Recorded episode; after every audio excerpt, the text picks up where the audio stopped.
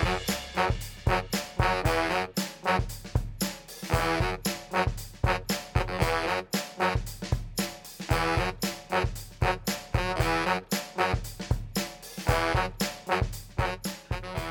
эфире подкаст «Дизайн прост», и в гостях у нас сегодня снова очаровательная Мария Чубина, которая является тем лидом Stories, а также ведет супер классный а, канал о дизайне «Дизайн тащит» на YouTube и в Telegram. Маша, привет! Привет, ребят! Маша, как обещала, вернулась к нам, чтобы развить тему про собеседование, и а, сегодня мы будем говорить именно об этом. Маш, давай тогда сразу к теме собеседования. Вот срослась история. Человек отправил свое резюме, портфолио, оно каким-то образом зацепило HR, и совершился факт того, что HR созванивается с тобой. Что делать, чем не бесить людей, как его проводить, общие рекомендации. Это только первая часть, они, в принципе, все нормальные люди, кто хоть раз пробовал устроиться на работу, наверное, знают, но мы на всякий случай подчеркнем. А дальше про другую вещь, про развитие этой темы, про техническое собеседование. Для тех, кто не в курсе, как это все работает, если говорить про digital рынок, принято проходить не одно собеседование, не два даже, оно может быть многошаговым, там их может быть фактически пять, например. Передаю слово тебе на эту тему. Давай я сначала расскажу, как это у нас проходит. И вот у нас как раз-таки этапов достаточно много. То есть сначала рекрутер мне отправляет кипу резюме с портфолио, там, типа, по 10 человек, и отсматриваю, и условно говорю, вот с этим мы можем, там, вот это интересно, вот это не очень, вот это там, может быть, оставить, э, с человеком пообщаться, но, скорее всего, он там условно на вырос. И, в общем, после того, как я отобрала, там, не знаю, 3-4 портфолио, HR связывается уже непосредственно с кандидатом и дает ему список вопросов. Обычно как раз-таки у HR он есть, то есть это то, тот самый, там, не знаю, вопрос на вшивость, чтобы сразу отсеять людей, чтобы понимать, что мы с ними говорим на э, одну тему. То есть это точно э, дизайнер не, не из студии, например, нам важно, да, что мы ищем продуктового дизайнера, там, работал ли бы он а, с исследованием, проводил, возможно, там, кто ему ставил задачи, сколько было, например, какая была команда, пусть и пишет. В общем, это такой какой-то набор базовый, джентльменский, когда мы понимаем, что дизайнер в целом приходит к нам из продукта, у него был релевантный опыт, и э, мы с ним будем говорить на одном языке. И после этого уже HR созванивается с кандидатом минут на 15, на 30, кратко представляет компанию и спрашивает уже, чтобы человек там словами рассказал, рассказал за 10 минут, а чем он занимался, какие у него основные были проекты и, возможно, там, чего он мог достичь, но, опять же, это вот за 15 минут очень кратко. То есть там я поднял метрику, я там запустил, сделал вот такой-то запуск, сделал MVP продукта и так далее. То есть это вот прям кратко, одним предложением стоит описать. Так как это супер короткая встреча, супер базовая, тут вас по большому счету проверяют на адекватность. HR, скорее всего, не очень поймет по проектам, по метрикам, но в целом он поймет что это мобилки, что действительно вы нормально общаетесь, что вы можете себе презентовать, что дальше с вами можно общаться, это какой-то реальный опыт, и вы описываете там 2, 3, 4, может быть, компании, может быть, пару проектов интересных. И, в общем, после этого вас уже приглашают на техническое собеседование.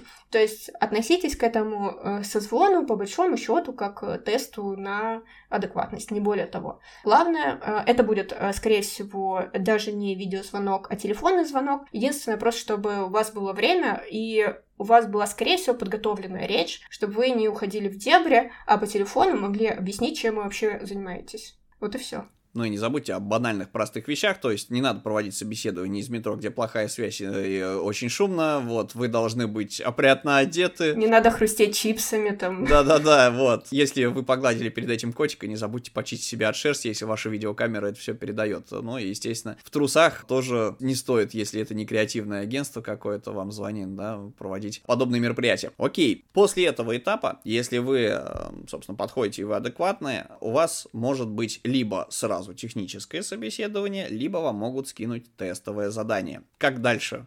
И, и это зависит от уровня причем.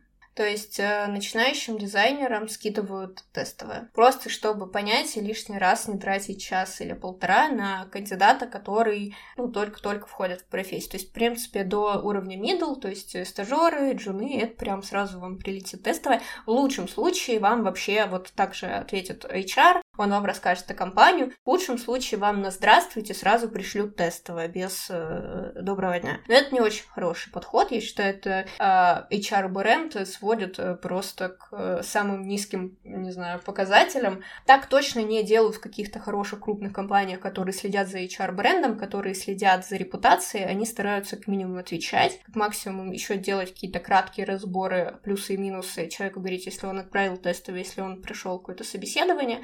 А ребята не очень путевые, скажем так, они вам просто могут кинуть тестовые без здрасте, без до. Но если вы, ну, условно с уровня middle и выше, то вас пригласят на техническое собеседование, на котором будет HR, будет team lead, иногда будет продукт менеджер, на котором с вами будут общаться по хард и софт скиллам. Их даже могут разделить, ну, типа, на две встречи, то есть сначала по хардам, если очень много времени это заняло, например, час-полтора, такое бывает, и на софты уже нет времени, кандидат уже уставший, вы тоже уставший, в общем, это можно даже разделить. Но что вообще это такое? На техническом собеседовании начинают с разогрева, с вашего опыта, то есть чтобы вы рассказали, что вы делали на последнем месте работы, какие были задачи, как вы с ними справлялись, какие были основные метрики продукта, то есть вот, вот эти вопросы, какая была стратегия, то есть вообще вы в курсе были того, что происходит в компании, или вы просто рисовали картинки, это сразу отсекает там 50% кандидатов по большому счету. И дальше мы понимаем, мы общаемся с человеком следующие полтора часа или нет. И э, тут хорошо бы вообще понимать и разбираться, если вы вдруг сейчас работаете в компании, в которой вы не понимаете, куда идет компания, вы не понимаете, какие у нее, какая у нее стратегия, какая у нее цель на ближайшие полгода, то круто бы поспрашивать у стейкхолдеров или у своего тимлида, потому что это, ну, наверное, от позиции middle выше, ну, больше у сеньоров мы спрашиваем. Это важно знать. И это очень о многом говорит, как о специалисте в данном случае. После того, как вы рассказали про опыт, тут вас могут попросить показать какую-то часть из портфолио, возможно, какой-то проект, что-то могло быть у вас под НДА, и клево к таким штукам готовиться. То есть э, плохо, когда кандидат начинает судорожно искать что-то в фигме, причем часто показывают фигму, вот как вы в ней работали, там какой-то слева хламовник, справа референсы, сверху где-то комментарий от тимлида. В общем, так не показывают. Хламовник.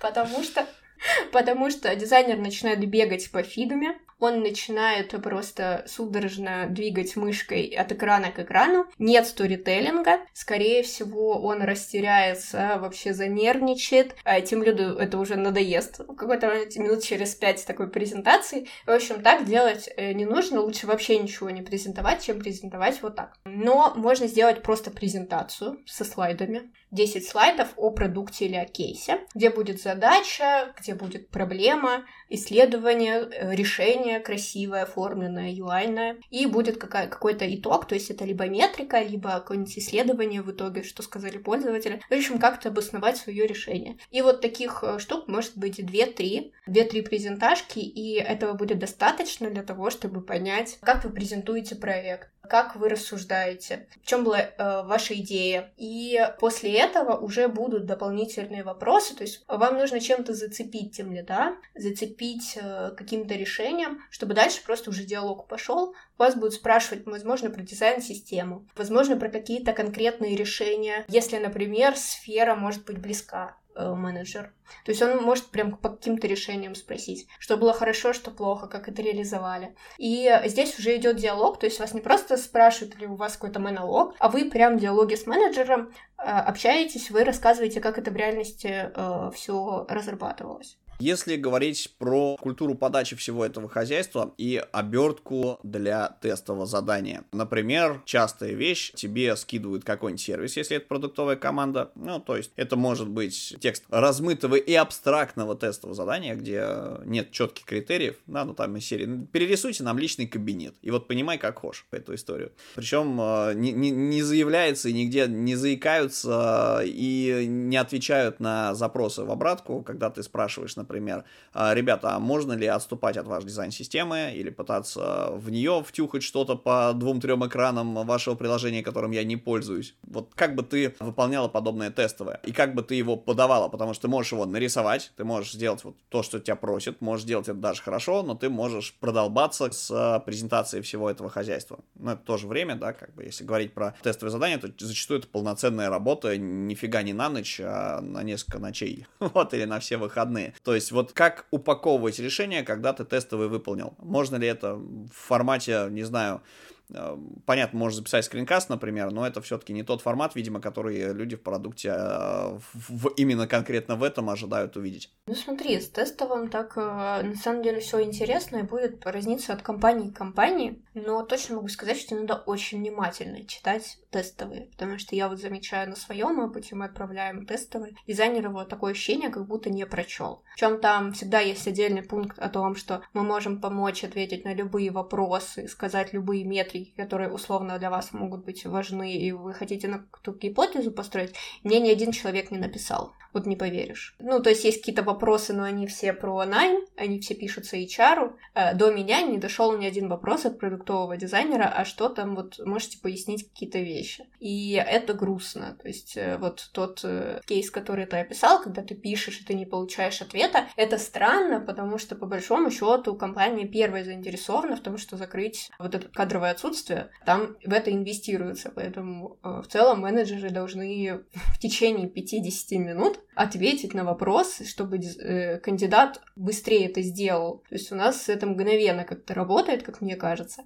Ну, я утрирую про такое количество минут, но про то, что это должно быстро закрываться, и это можно напрямую отправить еду или попросить дать контакт, просто чтобы какие-то вещи быстро решились в течение, там, типа, двух-трех сообщений. Потому что, по большому счету, как я предполагаю, больше их и не будет. Вот. Я все жду, что какой-то не дизайнер все-таки напишет и начнет спрашивать по тестам. Как его презентовать? Клево, когда в тестах вообще пишут, что хотят. То есть, типа, что мы хотим получить. Не все так делают, но это очень хороший тон. Потому что от компании к компании будет зависеть, от чего они хотят получить. Кто-то хочет просто гипотезы описанные, например, текстом. Это будет достаточно. Кто-то хочет получить визуальную концепцию с описанием, например, с какими-то гипотезами. Они могут быть не все реализованы в интерфейсе, потому что это очень много времени, скорее всего, может потратить. Да, но тебе достаточно какой-то экранчик один задизайнить, ну, какой-то основной идеальный сценарий, условно, а корнер-кейсы расписать, например. Кому-то нужна э, детальная проработка всего сценария с user-flow и со всем на свете. Вот если вы не понимаете, что от вас требуется, вот это надо спрашивать прямо напрямую или лида, или через HR, надо спрашивать, а что от меня хотят получить, потому что а хуже всего, если вы сделаете, а вы просто тупо не угадаете. И угадать нельзя, что у директора там в голове. Вы просто можете не попасть. Потому что нам нужно одно, какому-нибудь Авито, скорее всего, нужно другое, ориентация на метрики и гипотезы, основанные там на метриках очень-очень глубоких, которые вы ниоткуда не возьмете, если вы не в продукте. Поэтому вам нужно будет связаться с менеджером, написать ему список гипотез in progress, спросите вот эти вот эти метрики, как бы они повлияли, вам ответят, и вы доделаете тестово. То есть это прям э, такое, это такая многоуровневая история может быть. Окей, кстати говоря, друзья, я хочу напомнить, что в канале у Маши есть примеры, в том числе и подобных презентаций материалов, и там же можно найти классные резюмешки. Вот где-то у тебя был пост об этом, если найдем, приложим в описании. Да, я в телеграм-канале делала шаблоны для резюме, и э, еще делаю прожарки каждую неделю на ютубе. Присылайте свое резюме, портфолио, как-нибудь разберу. Окей, давай вернемся к собесам. Про это очень интересно, но если говорить про что же происходит дальше, мы прошли техническое собеседование. Оно может быть в разных форматах. У человека могут поспрашивать действительно то, о чем ты сказала. Это может быть история, если это стартап, например, какой-нибудь, это когда тебе просто показывают э, приложеньку какую-нибудь, вот просто вот по щелчку пальцев, что называется, да, вот из ниоткуда, откуда человек ее из-под стола достал, расшарил тебе экран и говорит, а вот теперь ты расскажи, а что здесь, как ты считаешь, плохо, что здесь хорошо. Есть такая практика тоже. Я ненавижу такие э, стресс-тесты. Ну, упс. Многие не... Я, например, ненавижу, когда HR не отвечают или ведут себя неадекватно. В общем, не будем про эту тему. HR тоже стоит любить, они тоже люди. А, так вот, что же происходит после этого, когда у тебя прошел этап технического собеседования? Что может быть дальше? Э, после технического собеседования мы как раз решаем, э, вот у нас в компании, даем ли мы тестовое. То есть, если это как раз-таки не видел какой-то сеньор, во-первых, сеньоры, да, отказываются. Многие из них не хотят делать тестовое. Но, на самом деле, и большой процент тех, кто с радостью их делает, если ты им их презентуешь, это тестово, если ты закрываешь какие-то их вопросы о том, что это не пойдет в про, то есть это не реальная часть продукта и так далее. И даже сеньоры делают тестовое, то есть делайте тестовые, я вам советую. Что дальше? Дальше мы отправляем кандидату тестовое на неделю. С описанием, с возможностью доспросить, спросить, э, не знаю, какие-то получить комментарии, и он нам его возвращает. Мы пару дней его смотрим, анализируем пару дней, потому что этот срок не такой долгий, чтобы принять, ну, чтобы это было для кандидата, не, не неделю рассматривать. И в целом, в течение одного-двух дней, часто бывает, что какие-то форс-мажоры у лида, какие-то собеседования просто не успевает делать, поэтому двое суток вообще отличный тайминг, чтобы просмотреть тестовое, найти хорошие вещи, описать какие-то вещи, которые можно улучшить, таким образом, либо дальше позвать уже на собеседование следующего уровня, про который я сейчас расскажу, либо просто дать обратную связь о том, что получилось хорошо, что стоит улучшить и дать отказ. А после того, как, э, например, у нас кандидат проходит тестовое задание, мы его приглашаем на презентацию. Я знаю, что не все компании так делают, и, на мой взгляд, это лишает возможность кандидата действительно продать свой продукт. И многие ребята, которых мы звали как раз-таки на уже ну, повторное по факту техническое собеседование, они нас благодарили, что им дали возможность вообще-то рассказать о своей мысли, презентовать по-человечески, возможно, какой-то прототип принести к тому моменту. В общем, они многие готовились даже больше и действительно благодарили прямо на встрече и это было очень прям в самое сердечко. Что на этой встрече происходит? Мы зовем продукт-менеджера, также присутствует HR, лид, и мы прям работаем с кандидатом, как будто бы он у нас в команде. Мы начинаем ему задавать вопросы, комментировать, то есть рассказывать, а как бы это было в реальном продукте, а, ну вот на основе его тестового. То есть менеджер тоже видел тестовое, он в контексте, и он начинает спрашивать какие-то вещи уже, которые э, спрашивают в реальной работе. Например, менеджер начинает задавать вопросы касательно конкретного проекта и конкретного решения уже по тестовому. Например, почему тут э, нет онбординга, а как вы решили э, там проблему работы новичков, например, то, что они не знакомы с интерфейсом. И э, кандидат начинает рассказывать, там, это решено каким-то тултипом, это решено другими подсказками и так далее. То есть это идет диалог, это идет не просто презентация, это идет э, вопросы-ответы, причем какие-то вещи можно прям в моменте моменте да, обсудить, предложить какое-то новое решение, указать, какие из э, моментов тестового стоило бы улучшить, а какие получились вау. Тут мы спрашиваем кандидата, чтобы он э, сейчас уже спустя там неделю или две, да, улучшил в своем тестовом. И тут уже начинается полет мысли, а вот я бы уже по-другому вот это сделал. Ну, то есть, опять же, на основе каких-то вводных уже от нас кандидат начинает лучше понимать продукт. Ему самому становится интересно это делать, и то есть он начинает погружаться внутрь. То есть э, для чего нужны вот эта серия этих собеседований, там 4-5 штук? Для того, чтобы мы погрузили кандидата в продукт, чтобы он побольше узнал о том, где ему предстоит работать, закрыл свои какие-то вопросы, которые его интересовали, познакомился с командой будущей и уже начал налаживать какую-то коммуникацию. В целом, вот только для этого это и делается. Окей, а что у нас может быть дальше, если мы э, прошли техническое собеседование, мы понравились, у нас развернулся, как ты говоришь, полет мысли, на самом деле для меня это вот, я, я ни разу не сталкивался с таким, чтобы в процессе именно собеседования меня спрашивали, а что ты там в тестовом задании э, мог бы улучшить, то есть это могло бы происходить там как-то ситуативно, если бы я уже кого-то помогал нанимать, и там мне бы припомнили то, что делал я через какое-то время. Это действительно классная, интересная практика, мне кажется, бомбическую классную вещь сейчас сказала, и вообще здорово проводить проводите сами собесы. Так вот, если это все замечательно, в общем, люди решили встретиться, а, то что может быть дальше? Какие варианты? у большинства людей на этом этапе все заканчивается, и все, говорят, приходите в офис, мы на вас посмотрим, чайку бахнем. А что дальше, вот, может быть, у вас? Ну, в целом, да, мы достаточно маленькие, у нас всего 50 человек в компании, у нас нет столько продуктовых команд, но э, если мы возьмем какой-нибудь крупный финтех, то там, скорее всего, продуктовых команд будет достаточно много, много лидов, и в целом каждая команда может заниматься абсолютно своим подпродуктом. И, соответственно, еще одна встреча, которую вы не уйдете, скорее всего, от нее, а, это встреча с лидами разных групп что на ней происходит. То есть вы можете позадавать вопросы а, о том, что будет происходить в каждом из продуктов, потому что они могут быть вообще э, разные от слова совсем. То есть одни могут заниматься B2B, э, другие, например, мобильным приложением, третий заниматься какой-то э, вебкой, и у каждого будут свои задачи, свои KPI, своя структура в команде, и вам хорошо бы вообще подумать о том, чем вам хочется заниматься. Это могут быть при этом вообще разные продукты.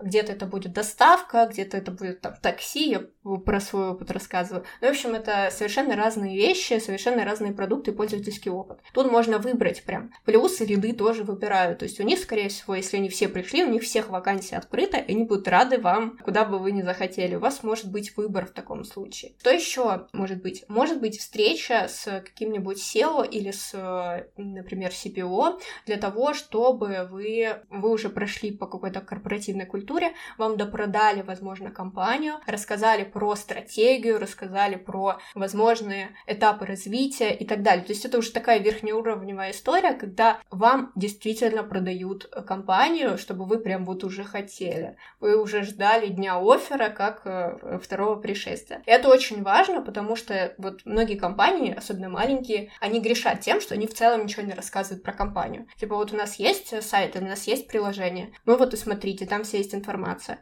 А э, какой-то личной подачи просто нет. И я вот это училась долго делать, учила презентовать свой продукт так, чтобы после этого люди такие, а, клево, я хочу вот такой реакции хочется от людей. Окей, тогда смотри, если говорить про современные HR-технологии, можно с ужасом обнаружить, что такие каналы, как раньше, те же Headhunter и Superjob, они могут просто тупо не срабатывать, потому что HR-система построена, есть а, ядро в виде HR, а HR-отдела есть ядро компании в виде уже готовых сотрудников, и если требуется сотрудник, ну, либо кто-то увольняется, то просит сначала его кого-то порекомендовать. То есть приходят дизайнерам, говорят, ребят, нам нужно еще там 5 дизайнеров, порекомендуйте кого-нибудь своих знакомых, например, кто могут вот это, вот это, вот это сделать. И у этих людей приоритет, потому что все компания может э, вывешивать, э, собственно, на всякие платформы вакансию, но это люди, которые туда откликнутся, их, до них может, скорее всего, и не дойти очередь, да, потому что просто тупо приоритет у людей, которые уже в компании, кого они порекомендуют, или если есть люди, которые,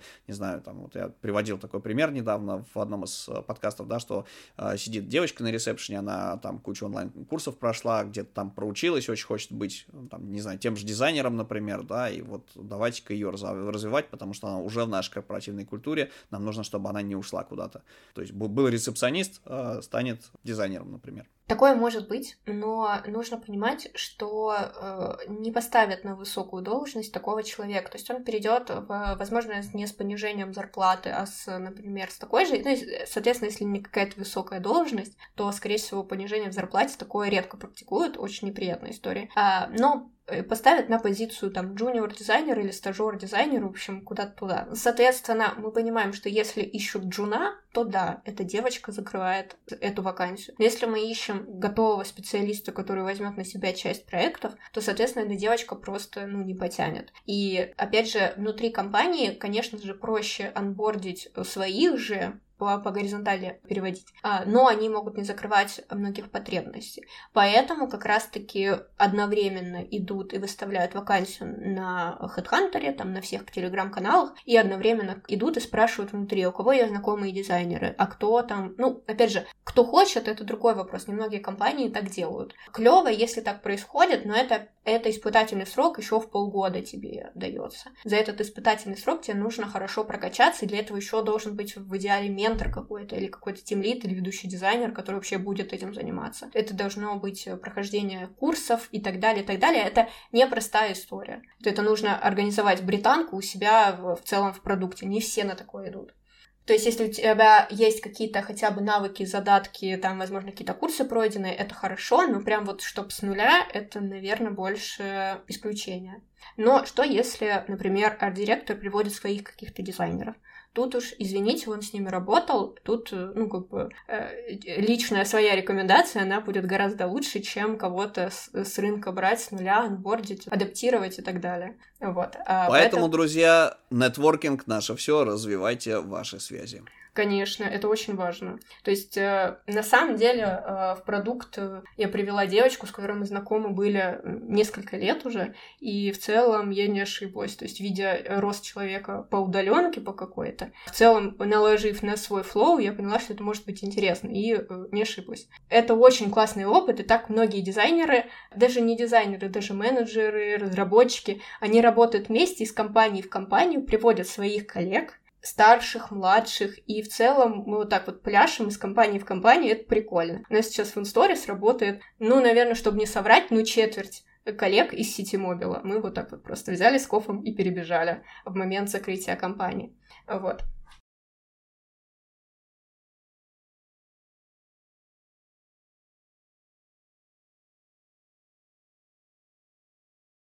Окей, а если говорить про нетворкинг и систему рекомендаций, а, есть такая штука, что, ну, во-первых, да, рекомендации, кто-то говорит, что, типа, нет, не нужно в 21 веке, но на самом деле, по факту, если люди дотошные, то они рекомендации попросят. И здесь есть большая засада, потому что когда ты увольняешься от людей, рекомендации, кстати, нужно просить сразу, потому что если ты сразу их не попросил, тебе их там через полгода могут вообще не вспомнить, а кто то такой, потому что там HR сменился, да, или ты уходишь. У меня сколько раз история была, что при увольнении тебе говорят, блин, Павел, жалко, что вы нас покидаете, в общем, любые рекомендации, все дела, короче, ты э, через пару лет пытаешься от человека что-то выбить, и в лучшем случае, если ты до него достучишься, так сказать, доколупаешься, то это кончается тем, что, о, клево, я тебя помню, напиши, пожалуйста, себе сам, а я подмахну, типа, подпись. Вот, это убивает просто. Расскажи про рекомендации как, в какой момент времени их лучше брать и даже в каком формате. Я про это писала прям пост, достаточно большой, подробный в канале в Телеграме. И э, прочитайте там прям список вопросов, которые вообще с, спрашивают.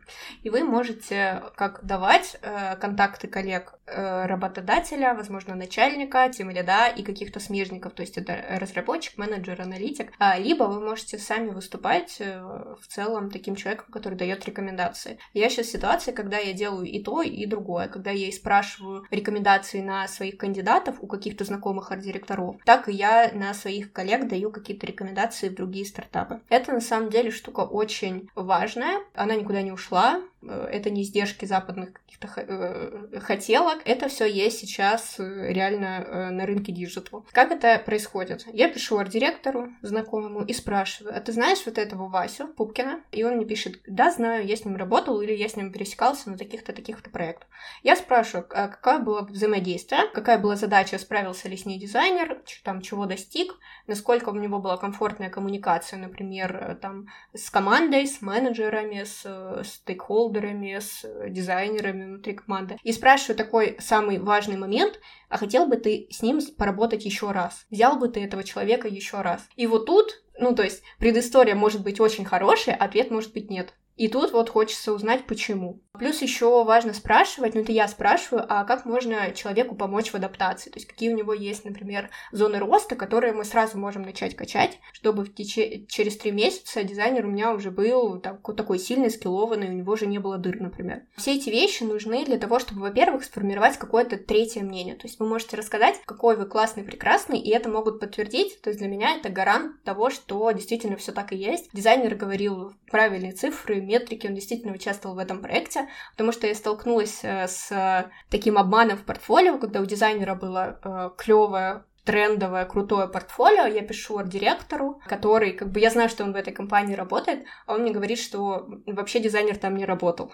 Ну, то есть он этот проект не делал. И для меня это сразу показатель, что, наверное, нет. Я не буду работать с этим дизайнером дальше, если тут вот такой обман скрывается.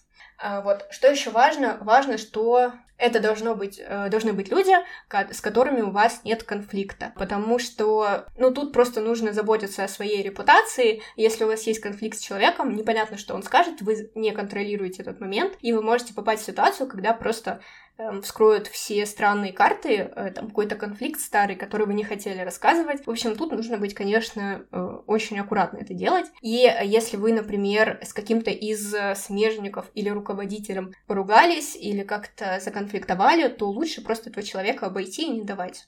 А, вот. Э, это просто предостерегаю вас Окей, что может быть следующим этапом, если он есть? Ты все прошел, тебя готовы взять в команду. Будет ли еще какое-то собеседование, или тебе скажут, чувак, приходи, Семь кругов ада прошел, что еще вы от меня хотите? Именно так. Есть еще встреча опера.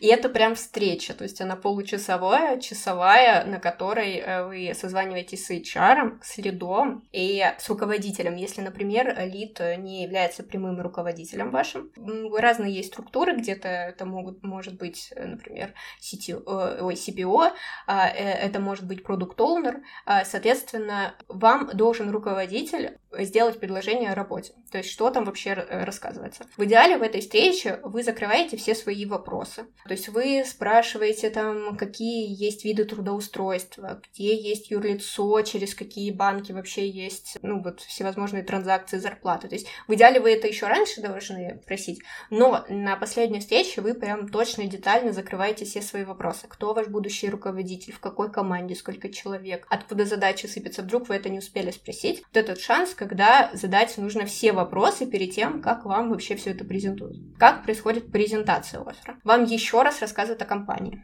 какая мы классная компания, сколько у нас есть плюшек, рассказывают, на какую должность вас приглашают. Например, это middle product дизайнер. Какая у вас будет вилка? Это будет гроус или это будет на руки? Вот это тоже момент очень важный, прям словами вам нужно это проговорить. И вот переспросить, если что. Чтобы не было таких моментов, когда вы получаете первую зарплату, и вы ожидали одну сумму, а там вообще другая. Но бывает про 13% НДФЛ, люди не уточняют момент. А, я где-то даже тоже в старых выпусках приводил такой кейс. Приходил как-то в контору, когда был студентом как, году седьмом, восьмом. И по прочесть на работу я договорился об одной сумме. Да, как бы был испытательный срок три месяца. Типа я такой на расслабоне. Вот, меня попросили везде убрать с, как бы свое резюме. Типа, все, вы с нами? Я такой, с вами. Вот, проходит три месяца, и э, мне выплачивают какой-то а, я такой, типа, а что за фигня к руководителю? А руководитель такой, а вот не дорос. Мы что-то за три месяца решили, что не, надо потом. Вот, это потом растянулось, э, ну, я уже тогда понимаешь, да, что тебе платить их не будут просто так. Ну да, да, ты просто работаешь за ветку. Да, поэтому, друзья, на период испытательного срока, если он есть, если вас просят убрать где-то свое резюме, ниоткуда ничего не убирайте и скажите, вот вы меня три месяца проверяете, я вас посмотрю на адекватность. Потому что это не дело, это обман. Ну, это важно, на самом деле. Во время испытательного срока ну, мы про него сейчас подробнее поговорим чуть-чуть, но вы тоже можете отказаться. Причем во время испытательного срока вы можете завершить свое взаимодействие с компанией не с отработкой две недели, а прям одним днем. И это ок понять на вторую неделю, что вам вообще-то компания не близка, вам вообще-то культура, это, там, не знаю, toxic коллектив оказался почему-то. Ну, в общем, и вы понимаете, что продукт не тот, вообще не, не, не туда я шел, или через месяц. И это э, важно, да. Но на этапе оффера тоже хорошо бы проговаривать э, такие моменты, как какая будет зарплата после испытательного срока. Эти моменты тоже не уточняют, а потом приходят к начальнику и начинают слезно просить. Ну, у меня же испыталка закончилась, а оффера такого не было. Ну, как бы была вот там сумма в 120 тысяч, она вот до, до следующего повышения грейда, например, когда ты дорастешь. Что еще важно спросить? Важно спросить э, вообще раз в какое время будет повышение грейда, как это будет происходить, это прозрачно, непрозрачно, кто будет принимать решение решение э, о моем испытательном сроке. То есть эти вопросы люди не задают. Я прям вот смотрю, и на собеседование, когда мы э, их проводим, никто не задает. Мне приходится это проговаривать, потому что дальше будет, ну вот, будет сюрприз у человека. И он все равно эти вопросы задаст, но уже в, либо в каком-то через три месяца, когда он будет удивлен, он скажет, а действительно так? А, а, а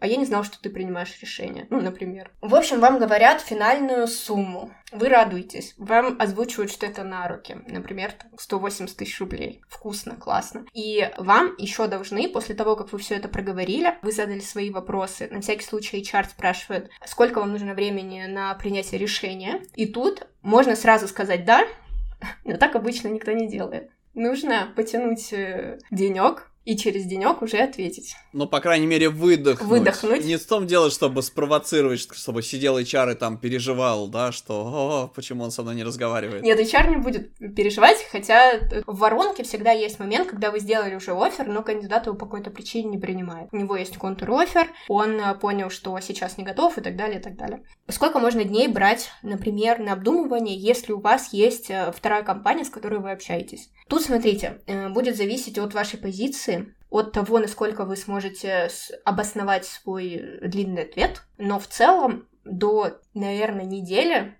это э, вот это максимум, который будут ждать. Именно ответа на офер. Дальше вы оговариваете дату выхода и так далее. Но вот в идеальном мире это вот максимум три дня вы берете для того, чтобы решить. В этот момент вы еще можете получить еще один офер или еще два. Ну, это зависит от скорости и от э, стечения обстоятельств. И, соответственно, если у вас будет на руках два оффера, вы уже будете сравнивать. В целом, вот этот, эти три дня джентльменские, они ок, э, все с ними согласны. Так что не забывайте, такая штука тоже есть, можно и пользоваться, можно сравнивать офферы, например, если вам так повезло.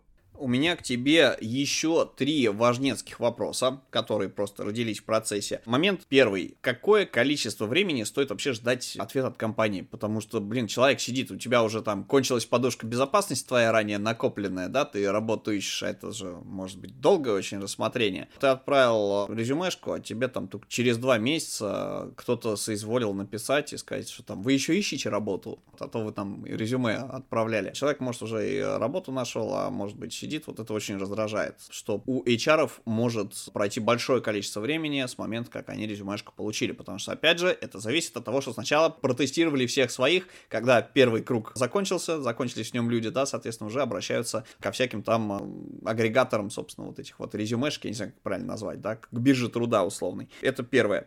Можешь пояснить про этот момент, чтобы люди, которые забросили резюме и ждут уже, как это в кавычках, целую неделю ответа, да, может быть, это как-то их поддержит и утешит. Томно смотрят на сообщение непрочитанное. Вообще, я не рекомендую ждать. Ну, то есть, э, действительно может пройти какое-то невообразимое количество времени, вы уже можете найти другую работу. Я прям советую, ну, только на условно горячие отклики реагировать. То есть вы отправили, 15, 20, 30, например, откликов. То есть, если вы отправили 3, там как бы, ну, может быть, нулевая конверсия, это норм. Если вы отправили 20-30 откликов, написали HR в LinkedIn, написали э, лидам, написали там дизайнерам, которые там работают и так далее, то есть там уже вам что-то кто-то ответит. Но если вам компания не отвечает, ну, значит, э, сейчас не судьба. Не надо... Ну, вы можете там написать, напомнить, например, если у вас был диалог, а потом почему-то на пару дней чар пропал, вы можете в свободной такой а, форме напомнить, там, здравствуйте, Александр, вот мы с вами общались, скажите,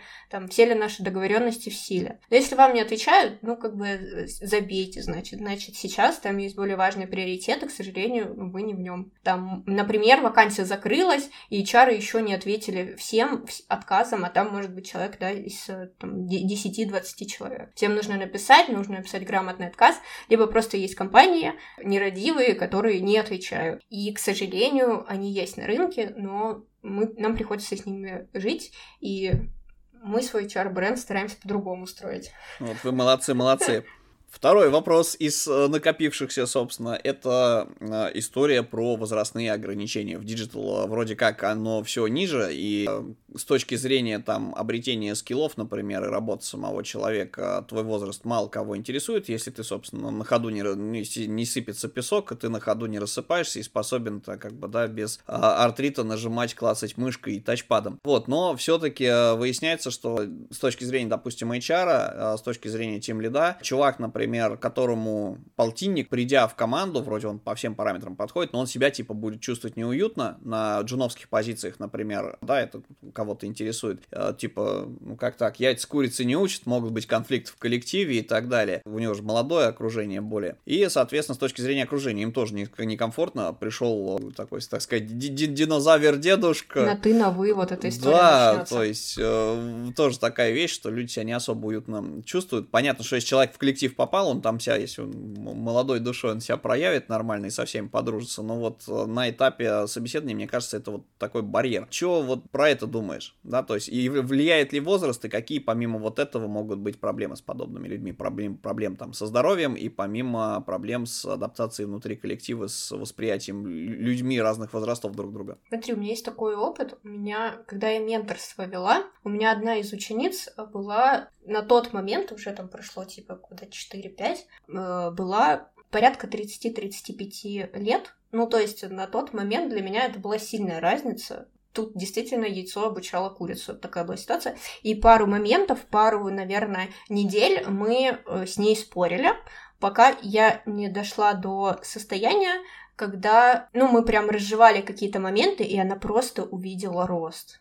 И в этот момент человек начал воспринимать э, вещи вообще спокойно. До сих пор дружим, до сих пор общаемся, действующий дизайнер. Ну, то есть я понимаю, что тут э, нужно показать свой авторитет, и он может быть не в возрасте, он просто может быть в компетенции. Если человек вообще готов к этой коммуникации, это будет ток. Но скажу другой момент, что да, сейчас до сих пор сохраняется такая модель ментальная у людей, когда людей за там 35 уже рассматривают как динозавров. Сейчас там сеньоры в 16 уже мне кажется, появляются. А люди в 35, ну это просто, вот, да, просто динозавры. И я надеюсь, что этот, вообще это будет тенденция уходить ну, потому что многие из моих каких-то а, одногруппников, те, которые намного раньше в универ пошли, они на, вообще только-только приходят в digital. Это мы там как-то быстро в него вошли, еще вот когда можно было э, без конкуренции туда влиться. Но э, многие э, люди, многие там чьи-то мамы, да, которые там, может быть, лет на 10-15 старше нас, но они как-то сейчас ходят там, маркетинг, они дизайнерами становятся. Я думаю, что эта тенденция просто будет потихонечку вот отдалять этот возраст, когда тебя считают динозавром, и когда тебе отказывают просто потому, что ты Вася, и тебе 45, и несмотря на твои работы, просто по возрасту тебе говорят нет. Что тут лучше делать? Тут лучше презентовать себя именно дизайнером, а не возрастом. Ну, скройте, не покажите возраста. Ну, то есть, если вы дошли уже до технического собеседования, значит, э, вы заинтересовали компанию, и значит, э, в целом ваши работы, они идут впереди вас, и дальше на возраст уже будут смотреть вторично. Поэтому делайте клевые работы, то есть э, конкурируйте с другими дизайнерами именно на уровне ваших знаний и профессиональных навыков. А вот по поводу адаптации, это такой момент. Я думаю, что тут как раз-таки, чем больше вы пообщаетесь на собеседованиях с командой, тем вы вообще поймете, вы ок работать с этими письмами или нет. Отлично, Маш. Э, классная позиция, я тебя в этом очень поддерживаю. Особенно как человек, которым через пару лет стукнется ракет, вот, и такого возрастного абьюза не будет. У меня мужу тоже 40, и это вопрос, на самом деле, актуальный просто для семьи, какой-то момент станет, э, и понятно, что ты не будешь всю свою жизнь работать дизайнером. И вот вопрос, как бы, что дальше, что через 10 лет он все равно у всех у нас станет, а многие у нас директора, они тоже за 40 уже как бы далеко и глубоко. И, в общем, мы потихонечку все, несмотря на то, что молодого поколения будет очень много э, в digital, они будут двигать всю эту движуху, мы все равно тут останемся. Ну, то есть через 10-15 э, лет, кто-то меньше, чем через 5, мы уже войдем в эту в целом в ту сторону. Остаться можно там, куда ты уже вошел. Вот. Да, это правда. Маш, если говорить про э, работы, про которые ты говорила, э, да, что работы идут впереди дизайнера, а вот с какими работами ты приходил на последнее место работы? То есть, э, что у тебя было в портфолио из, э, может быть, пет-кейсы какие-то, или свой продукт, там, сити-мобайловская какая-то история. То есть, что ты показывала и как ты об этом рассказывала. Это тоже важнецкая вещь. Приоткрою немножечко занавесочку, если есть такая возможность. Там нет NDA, который нельзя словами озвучить. Вот. Показывать-то мы не будем, мы аудиоподкасты, никто за это не прищемит. Но вот, надеюсь, вопрос понятен. Да, то есть, какого рода проекты это ты тащила на собеседование, вот, э, что показывала?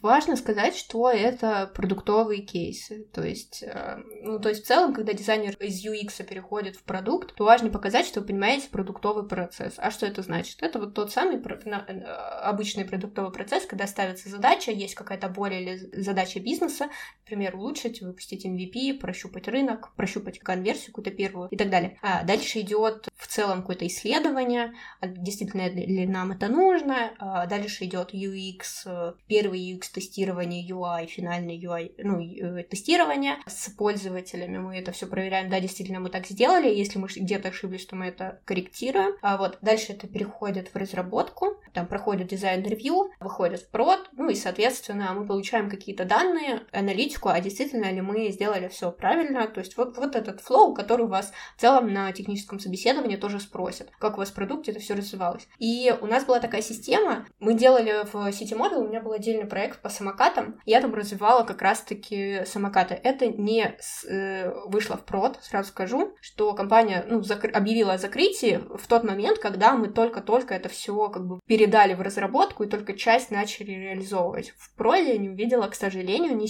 ничего из того, что я потом презентовала. Но несмотря на это, хватило каких-то навыков презентации, хватило аргументации, чтобы показать, что это в целом было уже протестировано. То есть мы были уверены на 95%, что это сработает. И какие-то решения были в целом новые на рынке.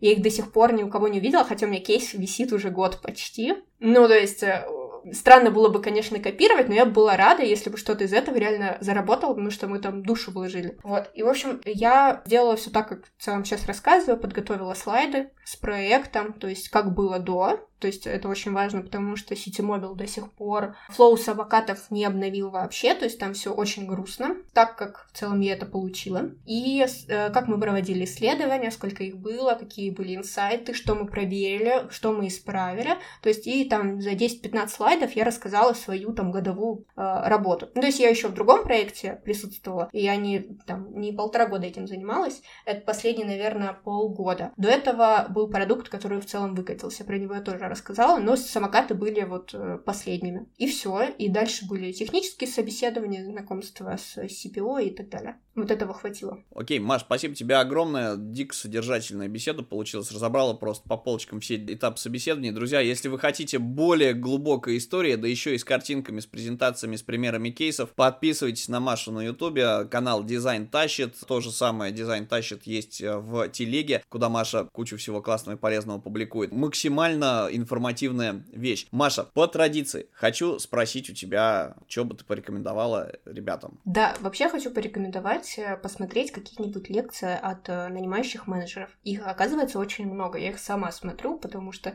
э, я нанимающий менеджер такой начинающий, и я понимаю, что каких-то вещей я просто могу не знать. Я смотрю, это делают другие, там, возможно, более опытные ребята, поэтому смотрите, их очень много на Ютубе, очень много трансляций. И второй момент, который я хочу порекомендовать, если вдруг вы понимаете, что вы волнуетесь, или вы можете не совсем правильно или четко подать, во-первых, Э, делайте себе презентацию, во-вторых, позовите друга, ну, может быть, не самого близкого, который вас в какой-нибудь легкий стресс ведет, и попытайтесь ему рассказать то, как вы хотите презентовать свой продукт. И пусть он вам позадает рандомно какие-то вопросы. Дайте ему список, и пусть он в рандомном порядке начинает вас спрашивать. И вот тут вы поймете, как у вас может запинаться речь, как вы можете каких-то моментов не знать, и вам это поможет. То есть это просто называется такое тестовое собеседование. Я такие штуки проводила с учениками, и они потом на следующий день шли на собес, возвращались такие, вау, я все рассказал, офигеть. Была прикольная реакция, и я понимаю, что это помогает. Такая ролевая игра перед э, действительно важным таким собеседованием в какую-то крупную компанию. А еще можно походить на не очень важные собеседования в какие-нибудь маленькие компании, в которые вы не пойдете. Это так вот маленький такой тоже совет. И, в общем, там практиковаться, попрезентовать себя и пойти уже в какой-нибудь Озон Тиньков, э, уже подготовленным после трех-пяти собеседований с какими-нибудь супер мелкими студиями. Так тоже можно, вы чуть прокачаетесь буквально там на тот уровень, чтобы вас взяли. Мне кажется, отличный совет. Единственные два, два момента э, попрошу пояснить. Ты сейчас просто сказала. Пускай задает рандомные вопросы, но из списка. Список, э, где можно взять, если его э, не, не вытягивать из просмотра как раз видосов тех самых HR. Список есть у меня, причем я недавно только, может быть, в течение недели или двух последних я публиковала пост. Там, наверное, порядка 30 вопросов, которые могут вам задать. Посмотрите, пожалуйста, там все это есть. Берете список, так отдаете знакомому, и он вас гоняет по нему. С, ссылочку приложим. Я постараюсь прямо, так как я люблю Машин канал, я там сейчас попороюсь и э, ссылочку туда приложу в описании. И второй вопрос. Стоит ли себя, если нет э, друга, позаписывать, например, на камеру или на диктофон, послушать, э, как ты говоришь, потому что понятно, что нет живого человека в этот момент, ты общаешься с живым человеком по-другому, нежели когда ведешь монолог. Но, тем не менее, поможет ли это или вселит эту уверенность, или это полностью деструктивная практика, и она а, разрушит, а, собственно, твое восприятие себя. Типа, о боже, это мой голос, это я так разговариваю. Ну, на самом деле, такая реакция, я думаю, точно будет. А у меня, как минимум, я первые эфиры, когда свои пересматривала, просто такая, почему со мной люди вообще общаются? Но это помогает, актеры такое практикуют, соответственно, это действующая практика. Если нет возможности, чтобы вас кто-то пособесил, просто попробуйте прорепетировать речь, презентацию. В целом, вы можете даже на диктофон не ставить, можете просто раз пять прогнать ту презентацию, а свою речь, как вы будете себя презентовать, и этого тоже будет достаточно. Это уже больше, чем у многих ребят, которые так не делают. Поэтому, да, конечно, любые средства тут хороши. Маша, спасибо тебе огромное. Ты просто нанесла всем неправимую пользу. Я тоже для себя себя пару инсайтов классных подчеркнул. Прямо максимально интересный, полезный собеседник. Приходи, пожалуйста, еще. Окей, друзья, все вопросы для Маши вы можете задать э, либо в комментариях к этому выпуску, либо можете напрямую Маше в ее телеграм-канале, например, или оставить комментарий под ее э, видео на ютубе. Также я хочу поблагодарить всех, кто поддерживает подкаст донатами. Для тех, кто хочет нас также поддержать, я напоминаю, что ссылка для донатов будет в описании. Любой сумме будем рады. Не забудьте, пожалуйста, лайкнуть и поделиться с друзьями этим выпуском, если он вам понравился, разлег вас как-то, может быть, нанес вам какую-то непоправимую пользу. И не забудьте подписаться на канал. Маша, Машу максимально благодарим. А, вот, шлем лучики добра, тепла и обязательно ждем к нам снова. Пока-пока. Пока-пока.